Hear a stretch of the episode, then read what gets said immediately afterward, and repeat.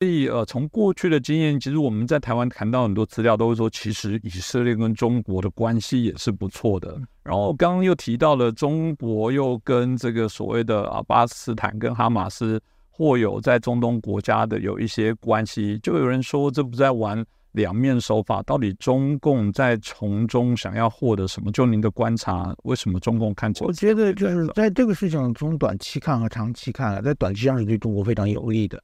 因为现在以色列也不知道该怎么办，美国也不知道该怎么办，呃，但是现在呢，就是说美国和以色列基本上把所有的阿拉伯伊斯兰国家全得罪了，周围的，那么他们出面调停，基本上这个事情比较难解。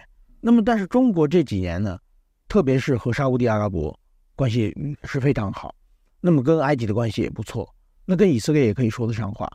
那么哈马斯其实也可以间接的听中国的话，嗯，那么当这个对立已完全升级的时候，如果中国出面调停，就可能就是呃怎么说呢？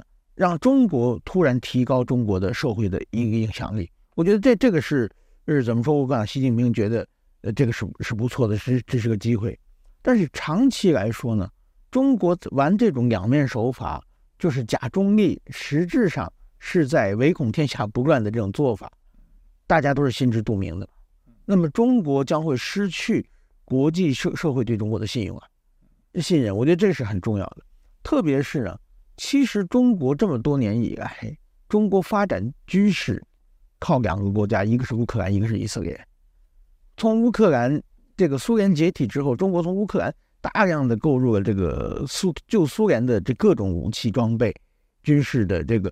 包括瓦格良号嘛，后来变成现在变成辽宁号的中国的航母，就是乌克兰来的嘛。那当时有很多乌克兰向中国提供各种各样的这个武器。在战争爆发之前，乌克兰其实是非常非常尽忠的。但是爆发之后呢，乌克兰突然发现中国呢在跟俄罗斯好，就玩两面手。对啊，然后乌克兰现在对中国非常非常不信任了嘛。那么以色列其实也是一样的，中国多少年来其实从以色列拿到了很多美国的先进的武器嘛。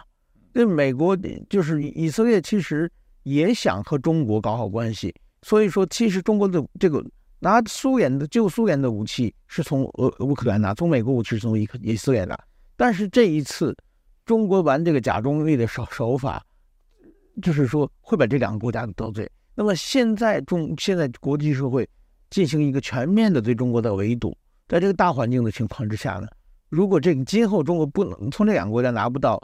这个武器技术的话，那中国的，我想科技，就中国现在包括半导体被受到了制裁嘛，变成一个科技的孤岛，而且它的两条两条出路出路被他自己堵住了，所以长期的，我想，呃，五年十年这个效果就会现出。这可能也可以给大家或者是其他国家应该做一个参考。刚刚跟 石凡先生我们在一开始录的时候谈到说，这你说也是一个嗯巧合吗？你看，过去很明显的乌克兰或者以色列，我们在猜想他在国际外交上，就刚提到的中国，可能每边都说得上话，就算你不不一定喜欢他，可是你觉得跟他保有友善友好的关系，好像可以确保。嗯，中国可以按耐住说，哎，以色列再怎么样也是我的朋友，哎，乌克兰也是，所以你俄罗斯你不要动他，或者你们中东的国家你都不要去动以色列。显然好像是没有这样的一些效果，这个也是我觉得在事情上看到的一些。对对对，等于说中国现在他们的表面上中立，实际上是在支持邪恶的那一方嘛。这一点的时候啊，大家都看得出来嘛。只是现在中国他玩的比较巧妙，让你抓不到证据而已啊。但是实质上。就是说，我想这个大家都心知肚明。这如果你这么为人处事的话，你的朋友会越来越少。